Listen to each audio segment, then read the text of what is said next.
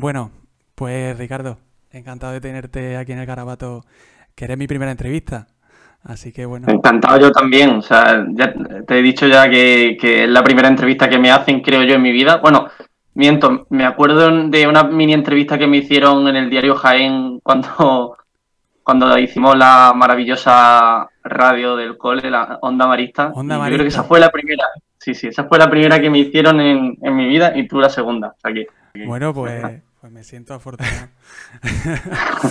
Pues mira, eh, mm, realmente tú y yo nos conocemos, con lo cual eh, voy a hacerte una presentación un poco para quien no te conozca.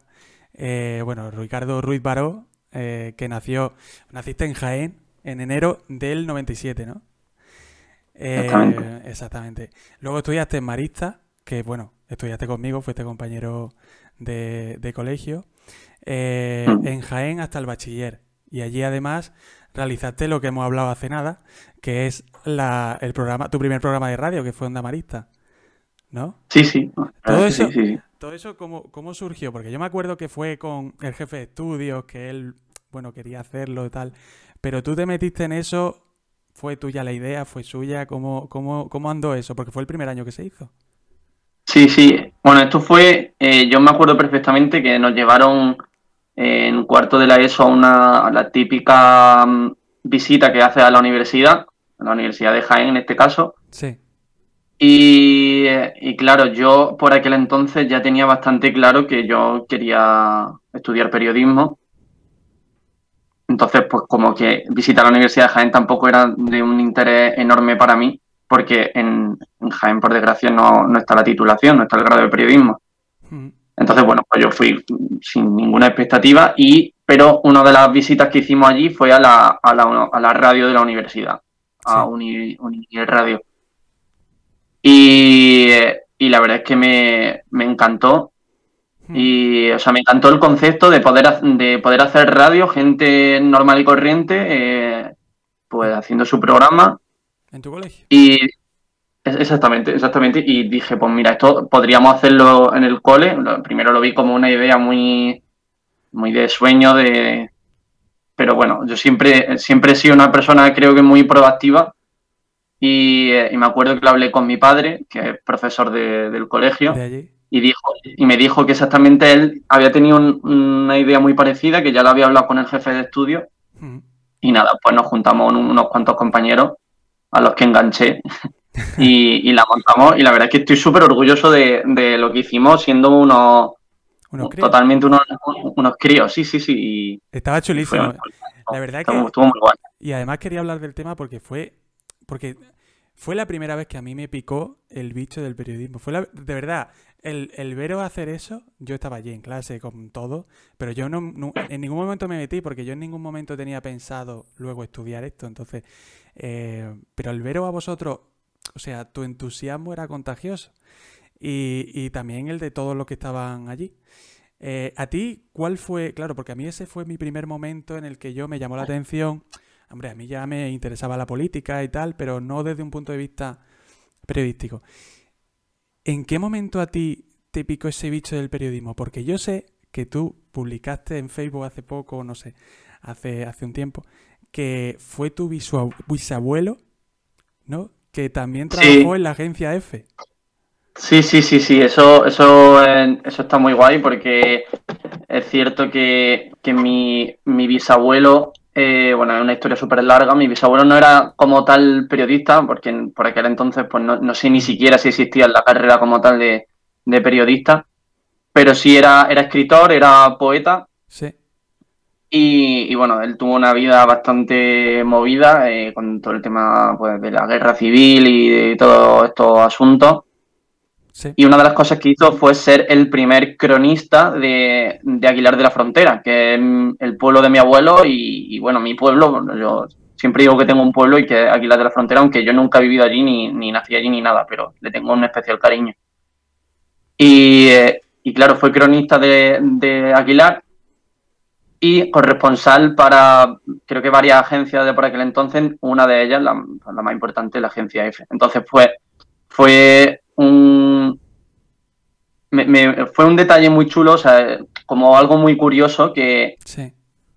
que, que, yo siga los pasos de mi bisabuelo, porque aparte de mi bisabuelo nadie se ha dedicado a, a, al periodismo en mi familia, eh, ni, ni, siquiera yo conocía a mi bisabuelo, entonces no sé de dónde exactamente me vino esta vocación, pero o sea, puede ser. Fue, fue, una coincidencia prácticamente. Sí, sí, sí, sí, o sea, o sea yo de hecho no, no me enteré que mi, mi bisabuelo fue periodista hasta, hasta, hasta cuando tenía... tenía decidido. Exactamente, exactamente, exactamente. Entonces, eso. Y, y, es muy guay porque, de hecho, eh, unas semanas antes de que yo empezase a, en la agencia F, Sí. eh, mi abuelo me, me, me envió eh, eh, una foto, un, el carné de mi, de mi bisabuelo, eh, como que decía que era oficialmente corresponsal de la agencia F, me lo mandó por WhatsApp. Lo tengo, tengo la foto y, y es muy. Y es un, un, recuerdo muy, muy. que lo tengo en mucho, mucha estima. Porque además mi, mi abuelo falleció unas semanas después. Entonces, pues, pues fue muy. algo muy bonito. Sí, sí. Genial. Pues la verdad es que eso es curioso. Yo no tengo, por lo que yo sé, yo no tengo familiares periodistas o que se dedicasen al mundo del periodismo como tal. Entonces, pues por eso yo tampoco nunca, bueno, pues nunca he tenido en la familia nada así, con lo cual nunca he estado eh, en contacto con ese mundo ni, ni nada por el estilo. Pero bueno, eh, la cosa de la vida, que al final acabas donde nunca te lo esperas. Sí, sí, sí. Tal cual, tal cual. Tú hiciste luego, bueno, hiciste el bachiller, como hicimos todo, y, y entonces acabaste en la Universidad eh, Carlos III, ¿no? De Madrid. Exactamente. Sí, y, sí, sí. Y allí es donde has hecho toda tu carrera. De... Sí. Vale. Eh, luego hiciste unas prácticas en la cadena SER, Sí. ¿verdad? Con el equipo de, de, una persona que la verdad que yo no sabía quién era, eh, Garrido Coronado, ¿no? Sí, Tony Garrido. O sea, Garrido. un... sí, sí. Una de las voces más, más características de, yo creo que de la radio española, sí. De todo eso vamos a hablar eh, dentro de nada. Pero antes eh, quería hacerte una pregunta. Tú en, en, en- Porque yo desde que estuve en la facultad me di cuenta de que, hombre, la vocación es importante y la, la vocación que luego descubres incluso acentúa allí. Porque claro, te ves rodeado de todo el mundo que, que de pronto es una pasada y dices, joder, es que esto es mejor de lo que yo pensaba. Pero las personas que están a tu alrededor, o sea, los compañeros que te tocan, eso es, muy importante, porque te rodeas de gente que no solo comparte tu vocación, sino que además eh, trabajas con ella y empiezas a, a aprender a trabajar en eso que te gusta con otra gente que lo vive de la misma manera o de distinta manera, porque al final somos distintos todos, ¿no?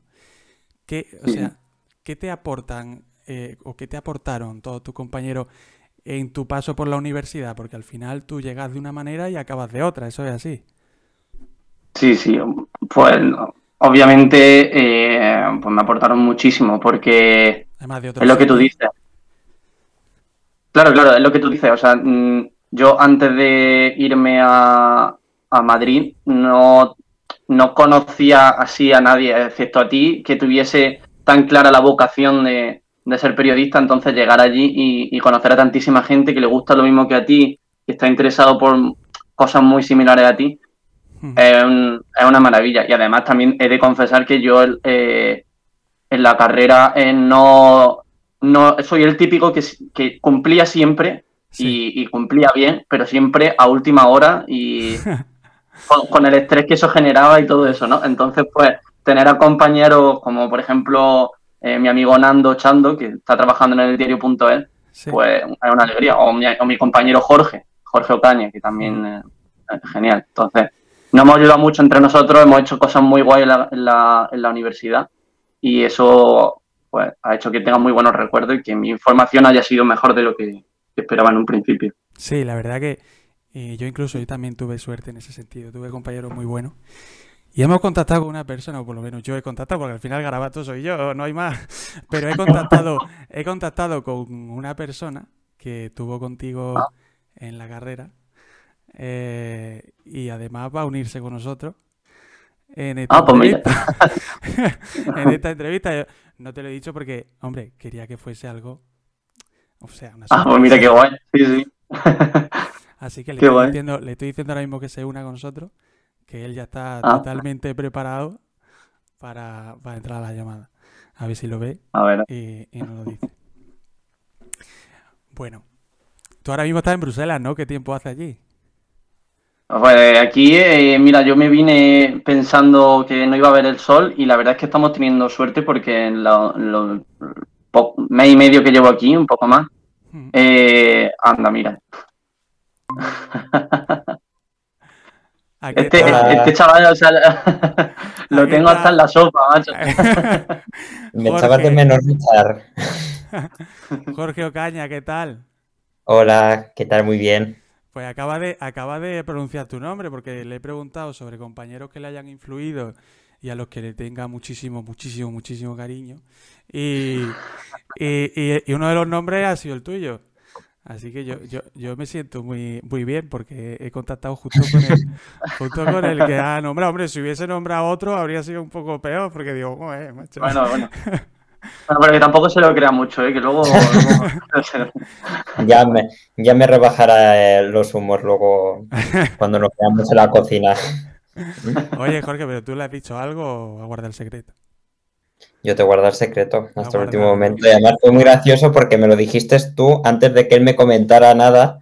Sí. Y el domingo, y no sé si fue el lunes, el plan, le digo, Richard, ¿tú tienes planes para este fin de? Dice, ¿qué planes voy a tener si no son contigo?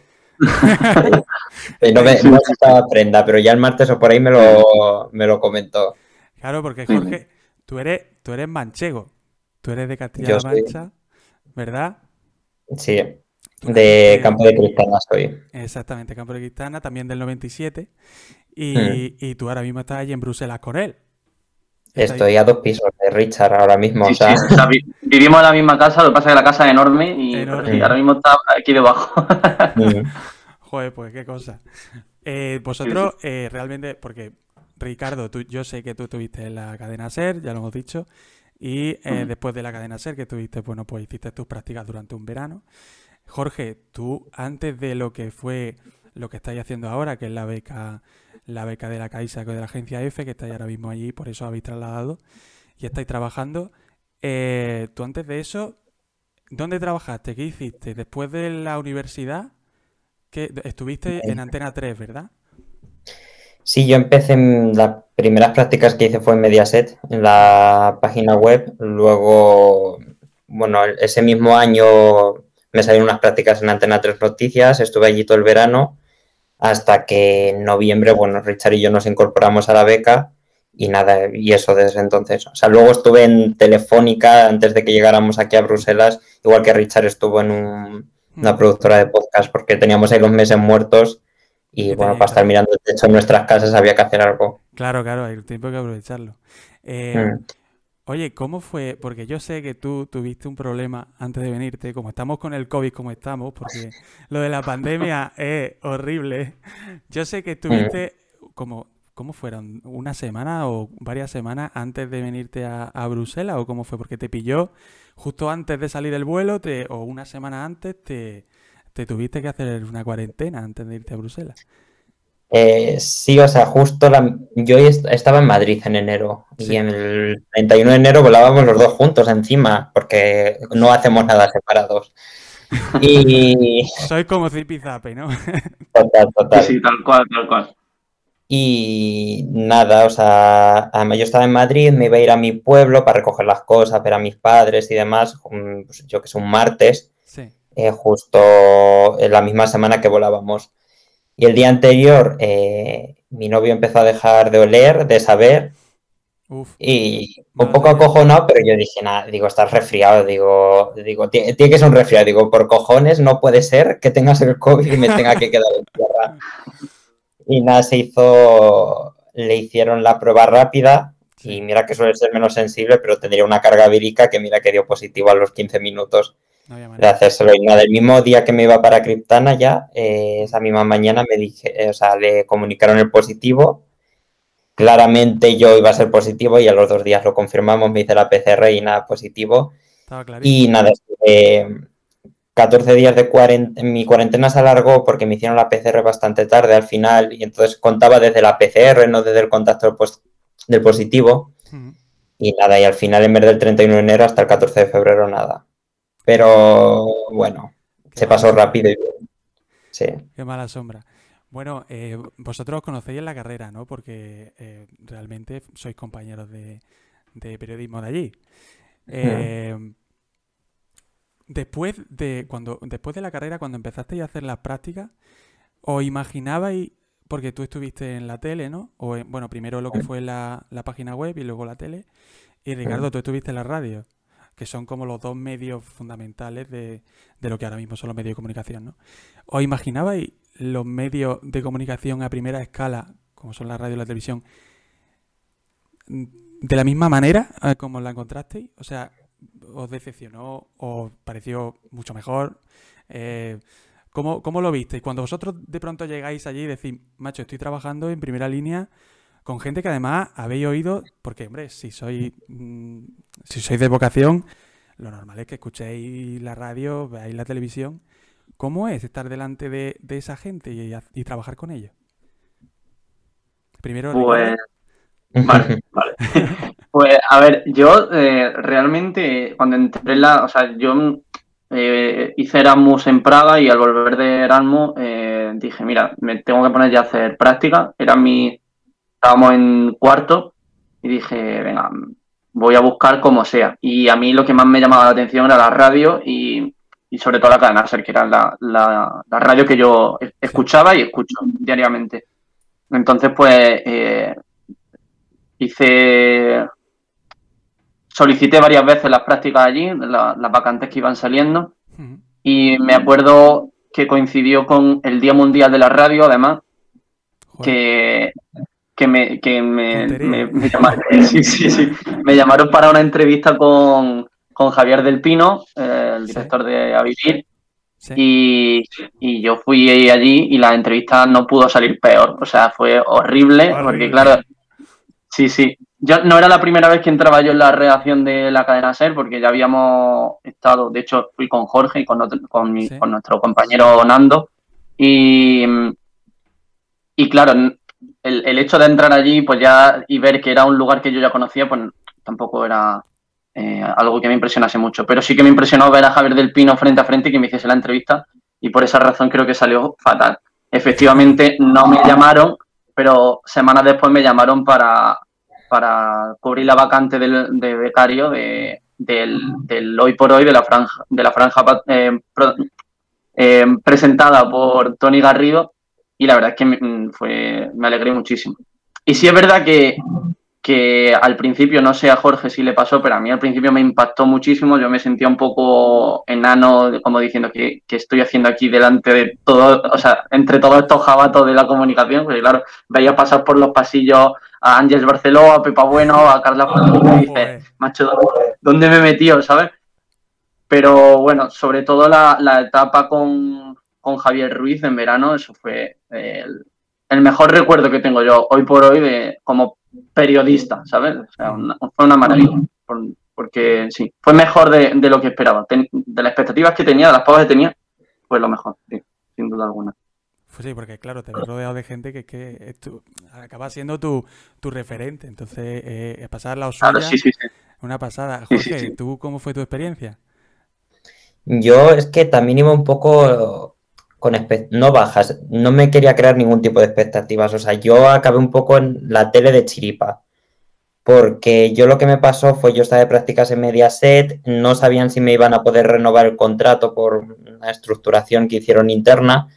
Entonces yo apliqué para A3 Media en general. Y es más, el día que hice la entrevista, o sea, éramos un grupo de 15 personas y con la de recursos humanos de A3 Media y o sea, hacíamos la entrevista en general y ya luego ellos nos ofertaban si vamos a web, si íbamos mm, a tele o íbamos a la sexta, Antena 3. O sea, yo fui sin saber a dónde iba.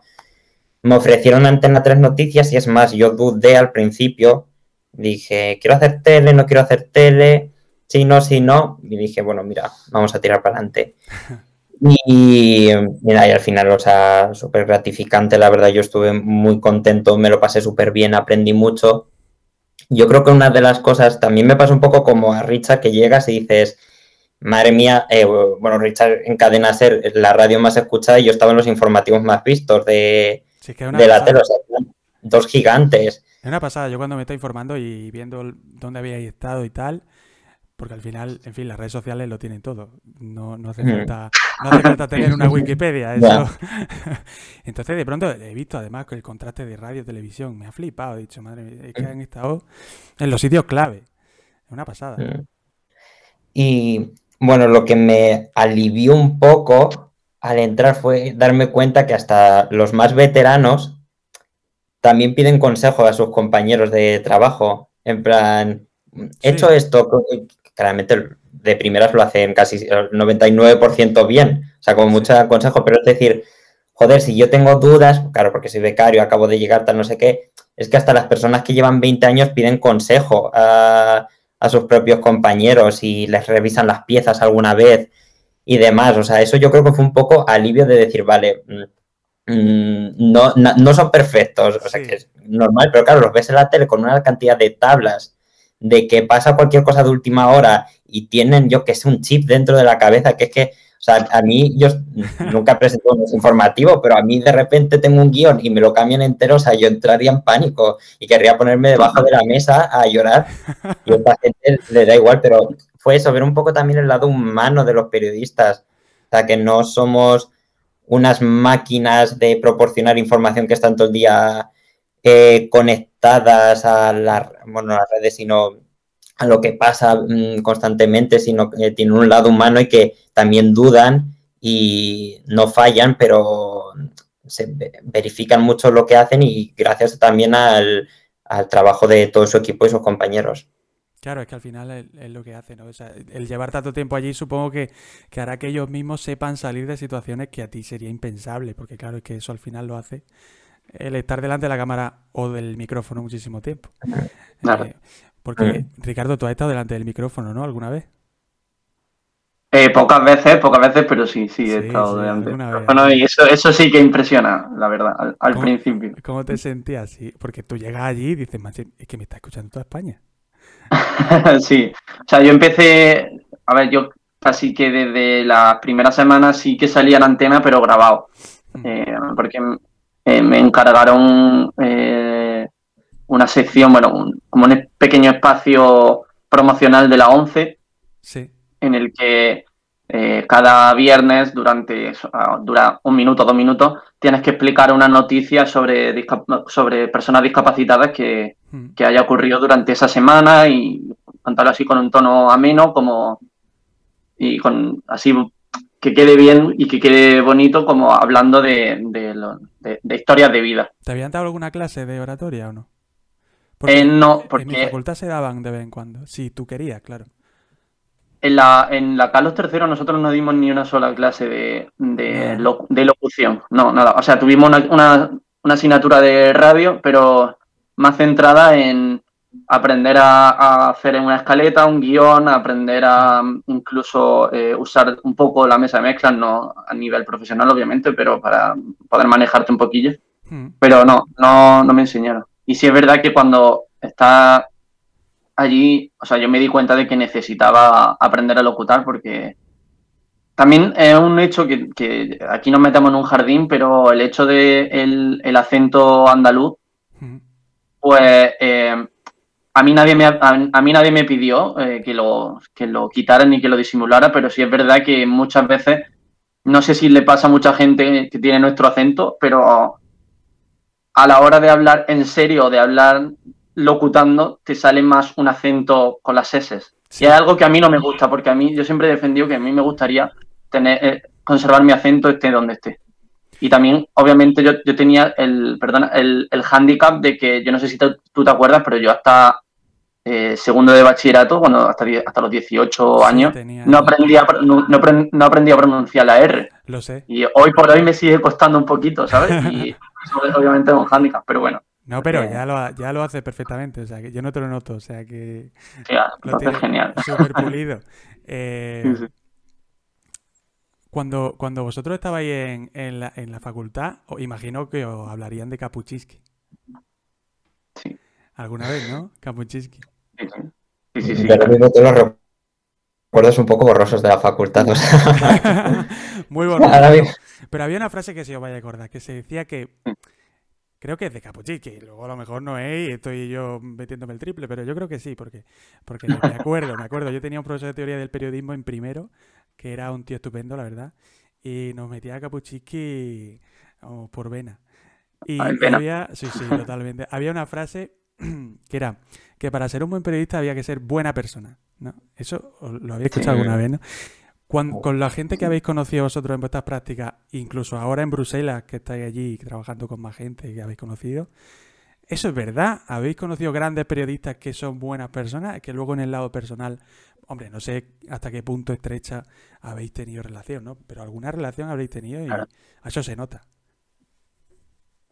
Obviamente yo creo que para unas- un, un oficio que es eh, estar constantemente con personas Mm. y, y te, y te debe a, los- a la sociedad, obviamente estoy totalmente de acuerdo con Kapuczynski de que tienes que ser buena persona. Y yo no me, no me he encontrado a ninguna mala persona. O sea, me he encontrado a gente que más simpática, más antipática, más que me ha caído mejor, que me ha caído peor. Y, eh, pero no, ob- obviamente no creo que ninguno de los que haya conocido sean malas personas en el fondo. No habéis visto nada que digáis, joder, me chirría, es como, hostia, tío. Este De otro-. Hombre, eso sí.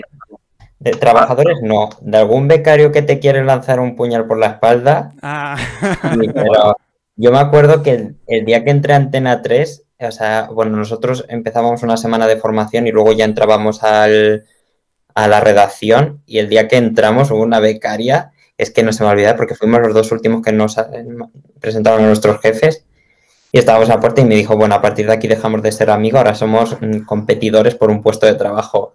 eso Yo me quedé blanco, sí, sí, sí, y yo me quedé blanco y digo, pero bueno, digo, esta chavala. Y ¿Qué yo le dije, digo, a ver, yo es que no quiero pisotear a nadie, o sea, que cada uno, además es que ni íbamos a la misma sección, o sea, ella iba a otra y yo a otra. Y Sí, pero quiso poner la sorprendió. distancia, ¿no? Quiso decir, aquí ya no hay tu tía. Yo, dije, bueno, o sea, yo dije, yo que a ti no te voy a pisotear porque no tengo, Intención. eh, es contraproducente, además. Es contraproducente. Total, o sea, es que lo suyo, además los becarios, yo me acuerdo en Antena 3 y aquí en F lo mismo, igual, que tenemos muy buen rollo y nos ayudamos entre nosotros porque nadie, o sea, en plan, ponernos piedras en nuestro propio camino eh, es lo que dices tú, Richard, es contraproducente y no creo que te, haya, te haga ganar ningún tipo de puesto de trabajo ni en la empresa que estás ni en otra, porque cuanto vean que eres un mal compañero y que al final el periodismo es eh, trabajar con mucha gente, eh, con tus superiores, con tus inferiores, con la gente que está en tu mismo nivel, porque si no, no sacas adelante nada. Eh, y estar así, eh, puñales por la espalda, pues yo creo que no, o sea, no vas a ser buen periodista y yo estoy muy de acuerdo que hay que ser buena persona para ser buen periodista, porque al final, si no, no se va a cumplir el hecho de que el periodismo es el cuarto poder. O sea, si tú estás en los intereses de las personas que están arriba cuando lo que deberías denunciar es todo lo malo del sistema o de toda la gente que controla esto y hace cosas que intenta esconder, entonces no eres un periodista, eres una marioneta del poder. Ujú. Sí, sí. Yo estoy totalmente, totalmente de acuerdo. Y- Pero además, eso se puede trasladar a cualquier oficio, supongo, porque al final Sí. en cualquier empresa trabajas con gente y, y si, en fin, hay gente para todo, también te digo. O sea, eso es así. Sí, sí.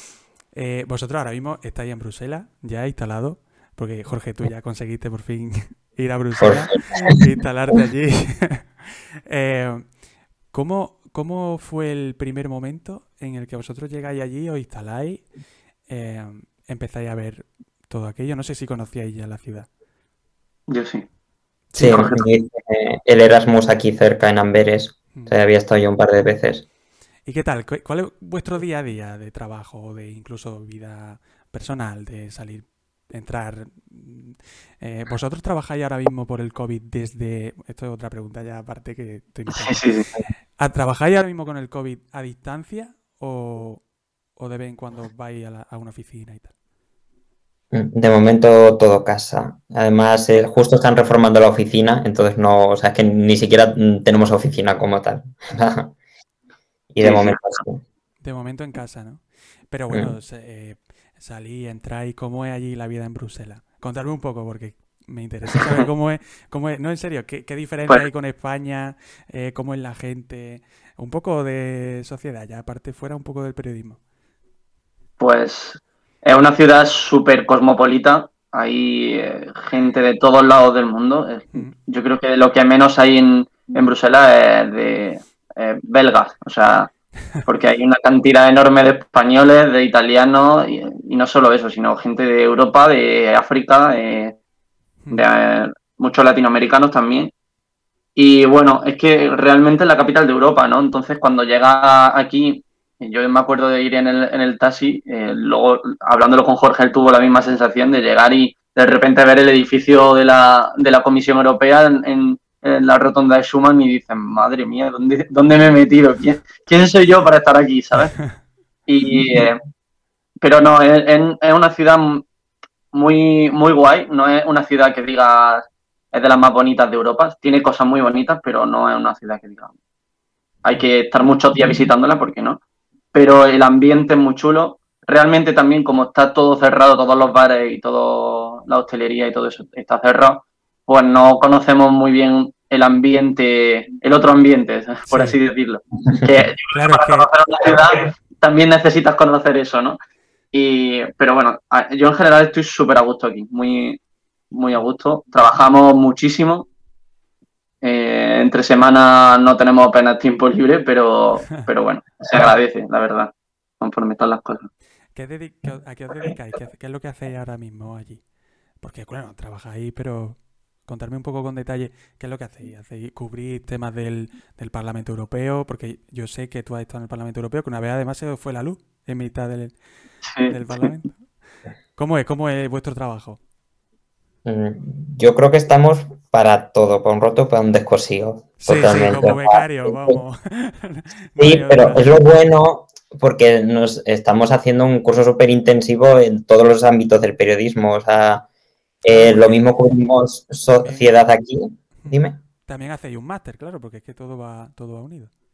Sí, claro, o sea, hacemos el máster y las prácticas y, y nada, eso, o sea, lo mismo cubrimos algo de, de aquí de Bélgica, o sea, noticias, por ejemplo, yo el lunes me fui a una manifestación de hosteleros y Richard, creo que fue el miércoles, se fue una exhibición sobre un museo que han abierto del primer año del confinamiento. Y lo mismo, por ejemplo, la semana que viene ya hay sesión parlamentaria y nos va a tocar seguirla, eh, cosas de comisiones, poli- o sea, hacemos política, sociedad, Richard también hace deportes de Bélgica, o sea, de todo, de todo. Sí, o sea, es que estamos, porque hay mucho trabajo, es una delegación, yo creo que de las delegaciones de FEMA con más trabajo, porque obviamente estando aquí en Bruselas todo lo que hay, porque la Unión Europea son muchas instituciones y hay que cubrirlas todas, entonces, pues bueno. Y sí es verdad que a lo mejor, eh, pues Jorge tiene más, se le suelen asignar más los temas de, de medio ambiente de, o temas LGBT y todo eso, que le, le gusta más. A mí me suelen asignar más temas de, de economía, porque en Madrid estuve en la sección de economía de, de F, y bueno, y deportes porque me gusta mucho. Eh, pero bueno, sí, en realidad hacemos de todo. Hacemos de todo según lo que va saliendo cada día. O sea, cada día tenemos una reunión de previsiones por la tarde en la que pues, la- nuestros superiores nos dan la, la- agenda para el día siguiente y se van repartiendo los temas. Tienes que seguir algo, a lo mejor una comisión del Parlamento, luego una sesión eh, parlamentaria, o tienes que seguir el discurso de, de no sé qué comisario europeo. Va, va dependiendo cada día. Y la verdad es que se agradece porque realmente creo que estamos aprendiendo de muchos temas y aprendiendo muchísimo cómo, cómo elaborar esos temas, que es lo más importante. Que es lo importante. Al final es lo que te da la mochila luego para saber hacer de todo, porque nunca sabes dónde puedes acabar. Esto es como todo. Mm, Eh, Exactamente. em, eh, allí en Bruselas, porque está ahí en la agencia F, que es una agencia de noticias, o sea, no es lo mismo una agencia de noticias que un medio generalista común, eh, o privado, ya sea público. ¿Cómo es esa sensación de, porque supongo que la habrá, de que en una agencia tienes menos, tu, tu firma tiene menos peso, ¿no?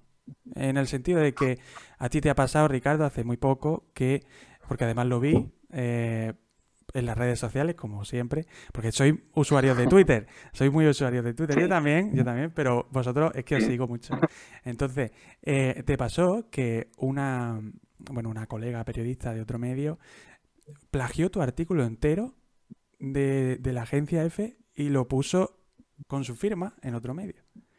Y lo Sí. denunciaste luego. Eh, lo denunciaste, no voy a Sí, o- a la periodista porque me parece feo, pero No, o sea.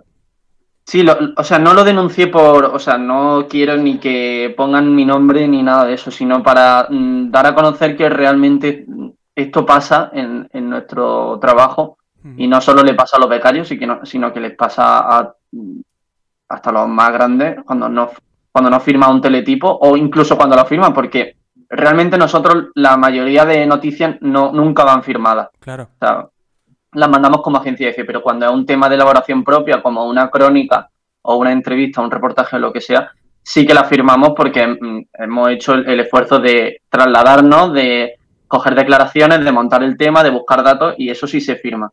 Bueno, pues en este caso era un, este tema y, y lo que hizo esta, esta compañera fue eh, mm, plagiar todos los, los pár- párrafo por párrafo de mi, de mi crónica, igual les cambió el orden y ella añadió al principio unos cuantos párrafos y se la firmó ella.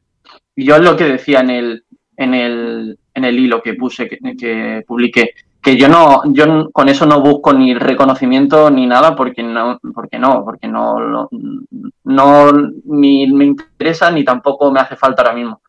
Pero sí que me parece feo que, que- que en una profesión tan precaria como es la del periodismo, si ya no nos defendemos entre nosotros mismos, nadie nos va a defender a los periodistas, ¿sabes? Mm, Entonces, pues bueno, yo, yo estoy seguro de que esta compañera no, no copió la, la crónica por iniciativa suya, sino que fue un superior el que se lo mandó y dijo, sí, sí, la firmas como tuya, esto es de, de este medio y, y a tomar por saco. Entonces, claro, yo no ni estoy enfadado ni nada, pero obviamente son cosas que pasan, que no solo, como he dicho, no solo nos pasan a nosotros los becarios y que, que está feo y que no y que no es lo que hay que hacer, que no entra dentro de la ética periodística. Es perjudicar al final el mismo oficio que uno... Sí, te estás perjudicando a ti misma, te estás perjudicando a ti misma, porque igual es, es una crónica que no, que no va a tener reconocimiento ninguno, o sea, que, el, que el- la leerán unas cuantas personas que, estén- que les salga así y se interesen por el tema, y no ganas nada, al, al revés, pierdes porque el reconocimiento que te pueda llevar no es tuyo. Hmm. Eh, Jorge, ¿a ti te ha pasado alguna vez algo de esto? Aunque, aunque no fuese la agencia F. Eh, a ver, a mí mis crónicas nunca me las han publicado sin firmar, la verdad he tenido suerte. Hmm. Sí me han quitado, no- bueno, me han cogido alguna, párrafos de alguna para elaborar otras noticias. Por ejemplo, el otro día que, nos robaron y no nos indicaron, el, bueno, ganó un árbol de Huesca, árbol europeo del año. Richard se ríe porque llevamos una semana con el mismo tema y muchos medios nos quitaron los párrafos que eran exclusivos nuestros de entrevistas que hicimos antes y se lo agenciaron. Pero una crónica como tal, como lo de Richard, porque lo- o sea, eso fue literalmente cogerlo y, y- y ponerlo en otro orden y venga, qué bonito. Sí, sí, sí. Eh, no a ese nivel. A ese nivel no, pero es que es verdad lo que ha dicho Richard, que probablemente fuera esa chica y como le pasa a todos los medios que nos plagian sin mencionarnos, que es el propio superior o los deseo, porque lo que hacen mucho es retirar, modificar el texto y quitar la palabra F porque les viene mal para el SEO, para la posición en las búsquedas.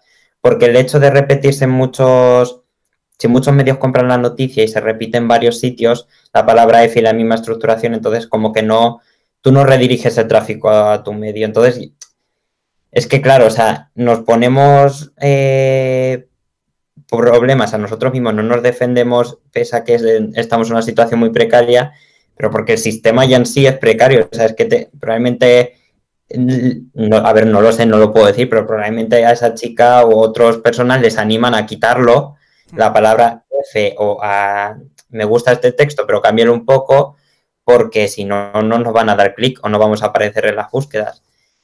Entonces está, yo creo que estamos en un momento muy delicado y que crees, estas prácticas yo creo que se van a dar a más. O sea, todo el mundo ya tiene, tiene servicio de fe, eh, el SEO se está imponiendo en todos los medios de comunicación, entonces, y no tenemos un poder para, por mucho que lo denunciemos en Twitter, encima mancha- la mierda se la lleva la redactora que claramente tiene culpa, pero es que es un, yo creo que es eso, que es un sistema ya que han creado de... Y Álvaro me ha desaparecido de la pantalla, no sé si soy yo. No, no, sí, sí. Ah, vale. Sí, es que a ti, yo, te he visto, yo, te he visto, un poco de pronto parado, pero luego has vuelto. O sea que. Ah, no sé. Es que mi búsqueda vale, va regulero. Bueno, pero sigue ahí, ¿eh? Sí, sí.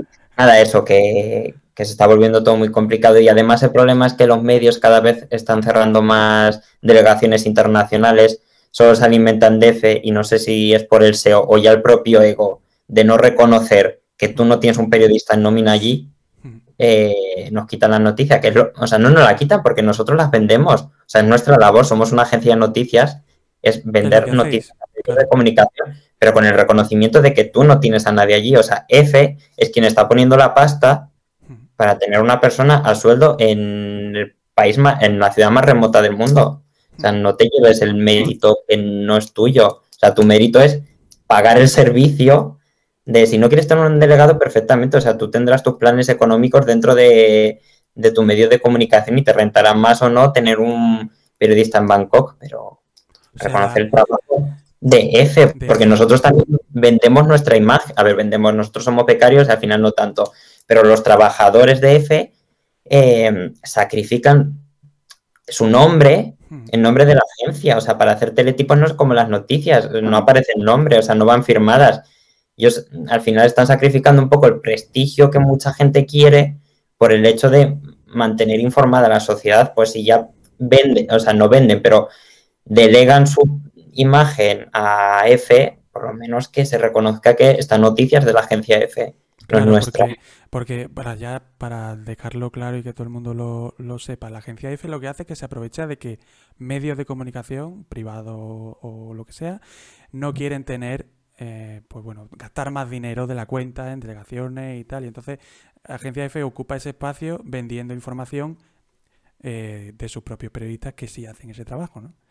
Pero realmente, sí, realmente no es que la agencia se aproveche, sino que eh, mm, una agencia de noticias, y más la agencia F que es pública, es un servicio público. Hmm. Y, y es necesario, creo yo, porque es el creo que es el periodismo más, más puro, por así decirlo, porque... ¿Ahora mismo son, eh, más necesarias que antes o, menos? O...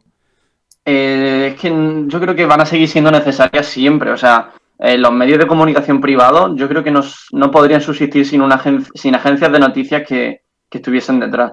No solo la agencia IFA, hay muchísimas más agencias como en España Europa Press o, o fuera de España Reuters o Associated Press o todas estas son al fin y al cabo las fuentes, son las que tienen más fuentes, son las fuentes primarias de los medios de comunicación y, y, es que sin ellas no se puede, no, no podrían funcionar porque el despliegue que tienen, además siendo, como te digo, un servicio público, es libertad de información. nosotros no podemos, no podemos eh, tener un sesgo, no podemos tener una línea editorial. Como agencia firmamos lo más puro y objetivamente posible cosa que los medios de comunicación no tienen esa obligación. Exactamente, simplemente es eh, el qué, dónde, cuándo y ya está, ¿no? O sea, es básicamente La, la, la, w, la W, como se decía en clase, ¿no?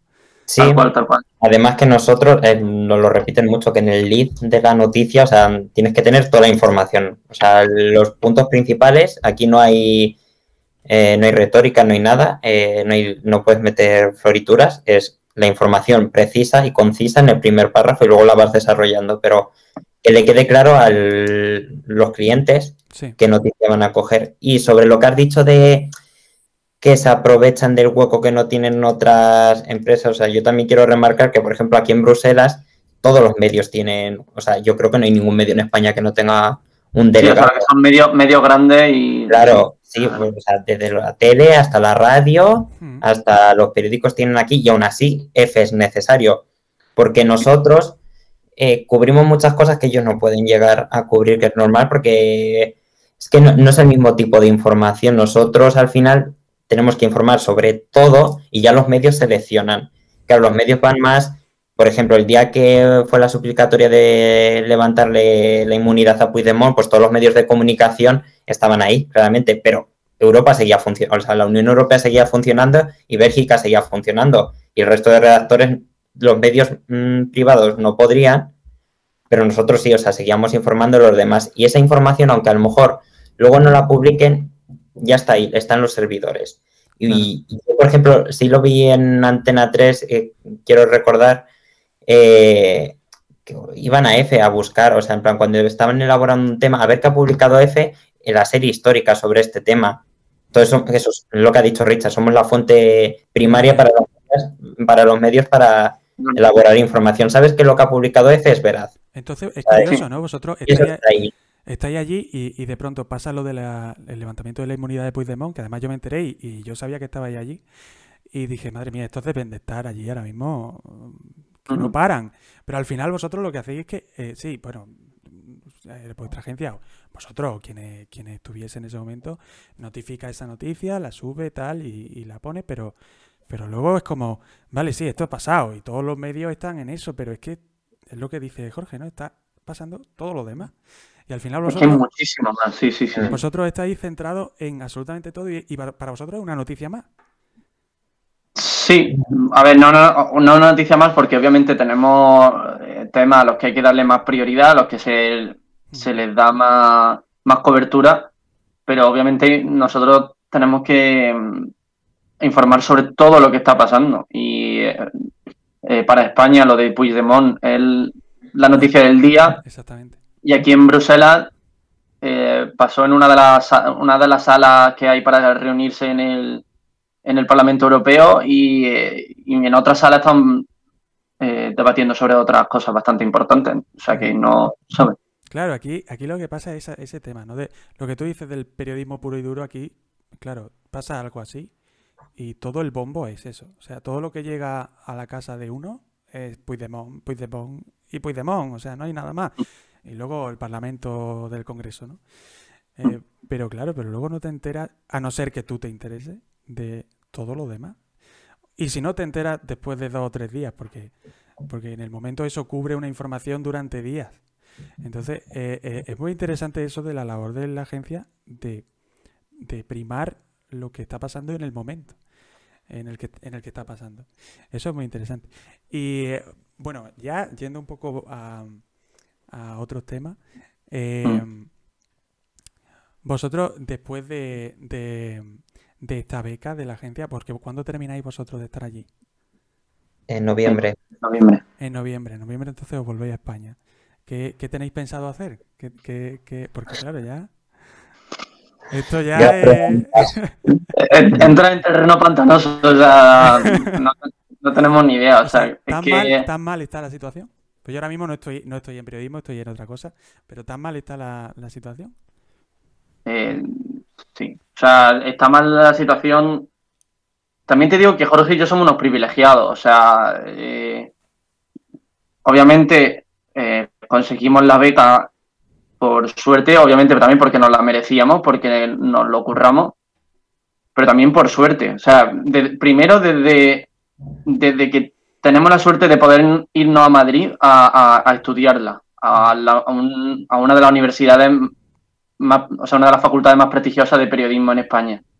Que eso no tiene la suerte todo el mundo.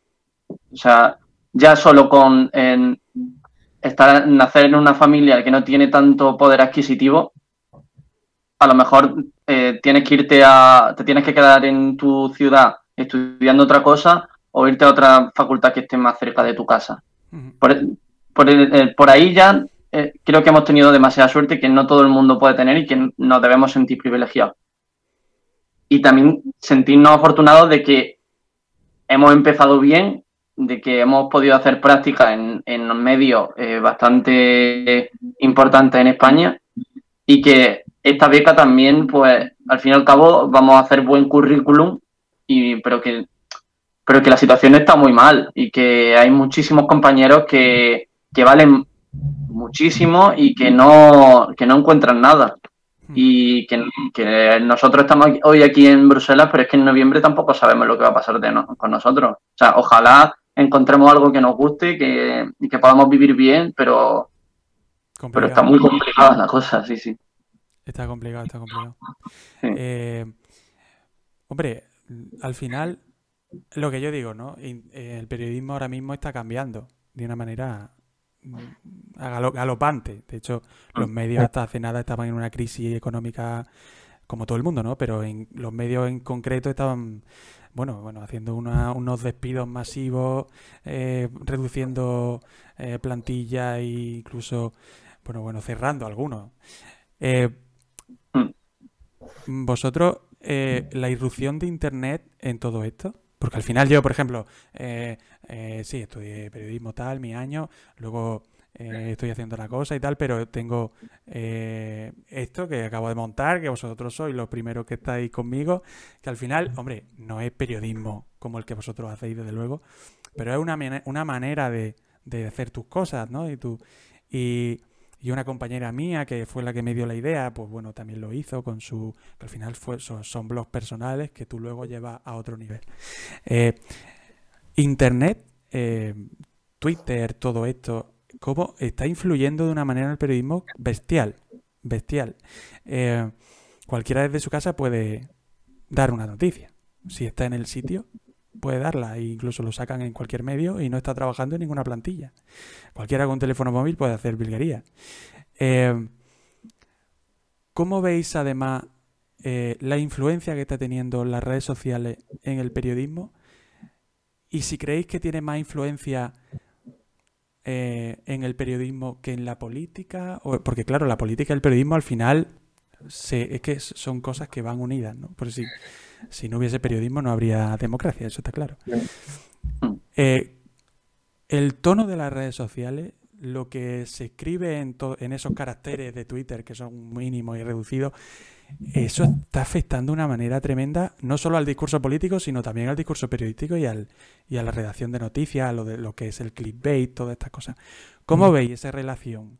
Esa, ese, porque a lo mejor es contaminación, o a lo mejor no, a lo mejor es bueno o es malo. ¿Cómo lo veis, Jorge? ¿Tú cómo lo ves? Mm, regulero. Yo lo veo. Es que yo tengo una relación de amor-odio con las redes sociales, más para el periodismo. O sea, yo creo que ha aportado cosas buenísimas el hecho de que la gente pueda estar mucho más informada, pueda acceder a la información mucho más, que tu única fuente de información no sea poner el telediario a las 3 de la tarde o encender la radio mientras pasa el trabajo.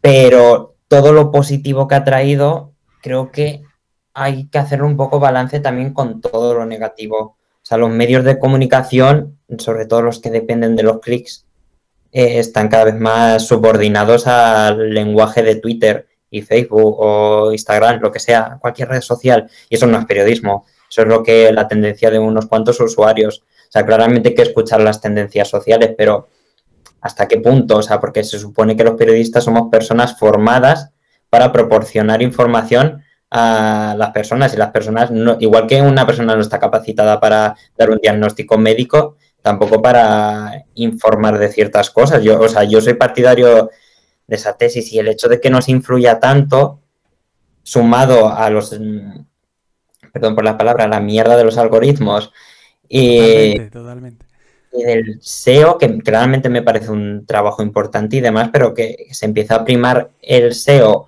y poner X palabras con las que realmente no estás contando lo que lo cuentas, pero retorciendo la verdad, creo que pone muy en peligro lo que significa el periodismo y el derecho a la información y cómo se promulga y se difunde. Entonces, mm, ojalá eh, se crearan no unas estructuras, pero un... Es que no, no sabría cómo definirlo, pero algo que proteja al periodismo de, de los riesgos de Internet, de venderte al sensacionalismo solo por clics, de que Realmente este, es que el problema es que no están pagados que los anuncios. Yo creo que ese es el principal problema. O sea, desde que Google es el propietario de los anuncios y no solo medios cuando era empresa escrita, que eran los que cerraban los acuerdos, mm. Ahí, ya se fue todo, porque dependes del algoritmo de Google.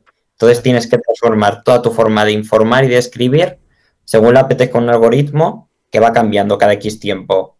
Mm. Entonces yo creo que eso es muy peligroso.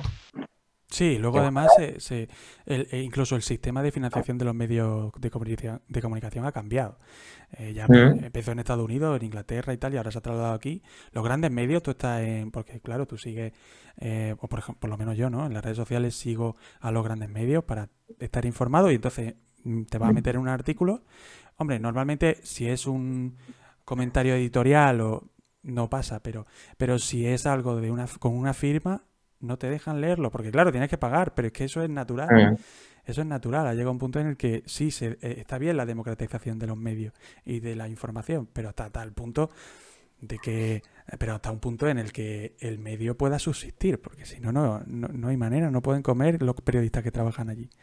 Eh, claro.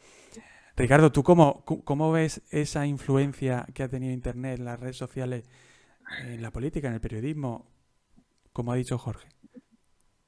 A ver, eh, realmente lo que ha dicho Jorge, ¿no? O sea, tiene su, su componente positivo y sus cosas negativas. O sea, mm, es positivo porque eh, ahora en, en, un momento puede estar informado de todo lo que está pasando en el mundo, hmm. pero eso también tiene, es un arma de doble filo porque es una mina para la, para la desinformación, ¿no? Para todo eso que se vende como novedoso o como, como válido cuando ni siquiera es real, ¿sabes? Entonces, las redes sociales ahí son un gran canal de comunicación para esas desinformaciones que eh, persiguen intereses políticos, económicos o, solo dañar, ¿sabes? Y, y, es, muy, es muy peligroso. También te digo que nosotros, al ser jóvenes, realmente apenas hemos, vivido la etapa anterior a las redes sociales en el periodismo. Entonces, tampoco eh, podemos hacer una diferenciación clara porque no lo hemos vivido como tal. Pero sí es verdad que la amenaza de la, de las fake news, como se llaman, y, y, todo esto está creciendo mucho y es realmente peligroso. Sobre todo se ha visto ahora con la pandemia, ¿no? Que, de, desde que solo los chinos tienen la culpa de la pandemia hasta que no sé qué vacuna no vale o que mira te vendo este producto milagroso que te va a curar el COVID si te lo tomas. Eso me ha recordado una vez haciendo un report sobre desinformación, venden un USB para la gente anti 5G. Pues hay una página web que por 200 euros puedes conseguir un USB que pones en tu portátil para protegerte de las ondas magnéticas del 5G. Y te sale la fotito de la persona con el portátil rodeada así como de una esfera. De, ya, te, protege. Me voy a pillar uno mañana porque me, ha interesado. Sí, sí. Llega un punto eh, que, ya, o sea, no es que sea ridículo, es que tampoco hemos enseñado a la gente cómo tiene que consumir información, ¿eh? O sea, la gente de nuestra edad y los mayores se han encontrado de repente en una revolución de 10 años de la información te la suministra un periódico, una radio, una tele, a poder acceder desde cualquier plataforma. Pero claro, si tú no tienes un mínimo de educación tecnológica y de periodismo de información, ¿cómo va a saber el usuario qué es veraz, qué no es veraz? O sea... Esa es la clave. Es la clave.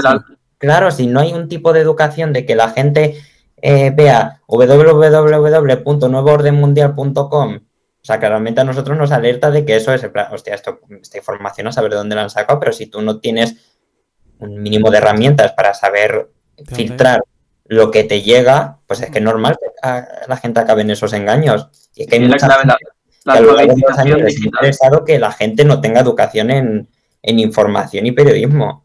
Sí, sí, sí. Mm.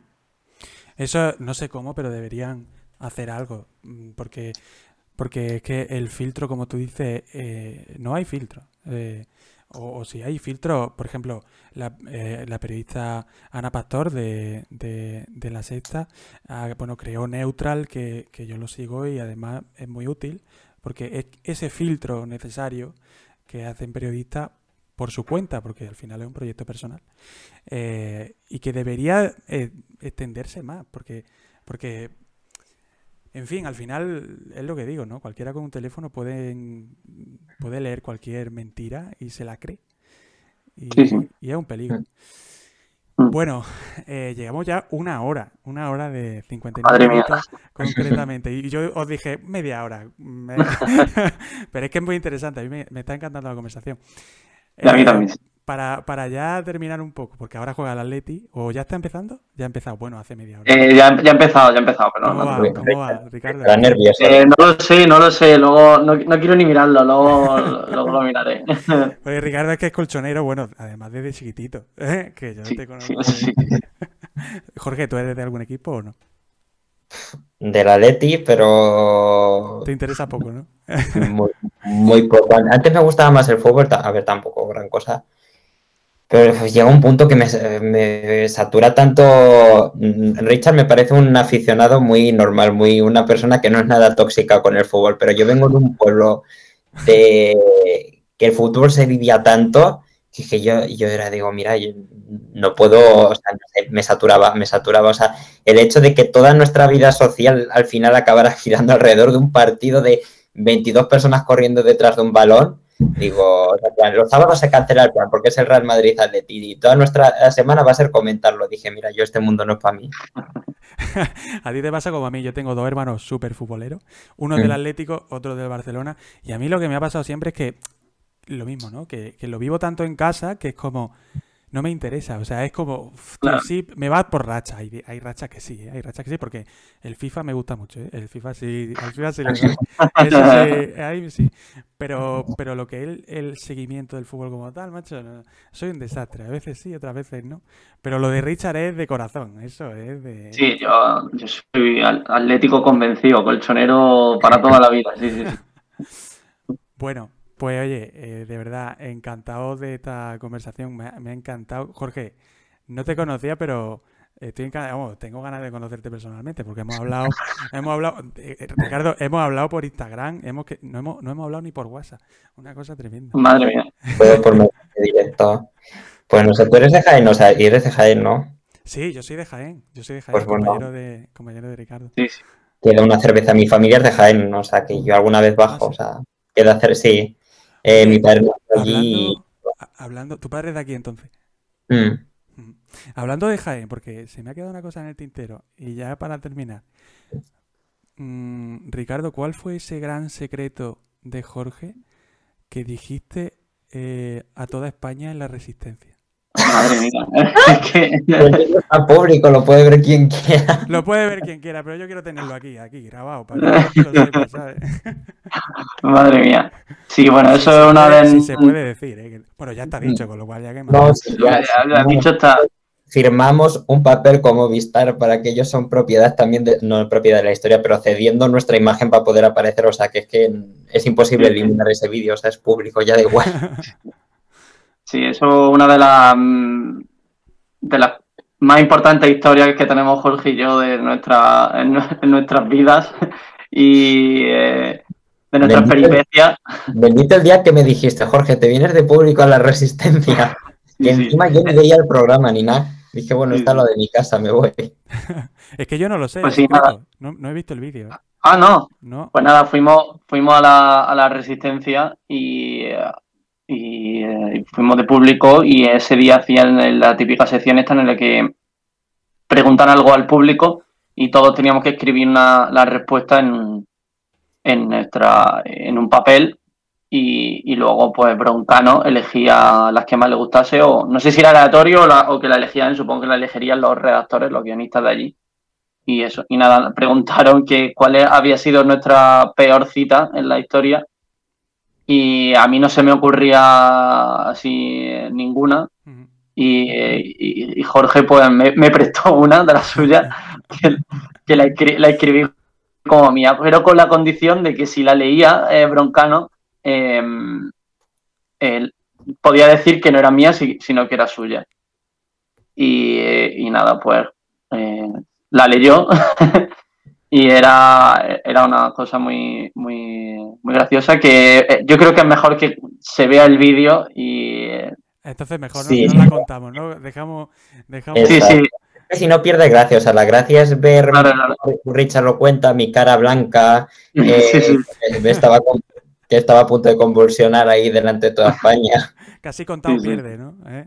O sea. Sí, sí, no, es que, o sea, de verdad, la gracia es el momento del paripé que hacen los presentadores de sus chistes, yo que no me salían las palabras, mm, Richard contando la historia en primera persona, pero ya todo el mundo sabía que era mía y yo estaba solo, o sea, eso era un, era un Sí, show. sí.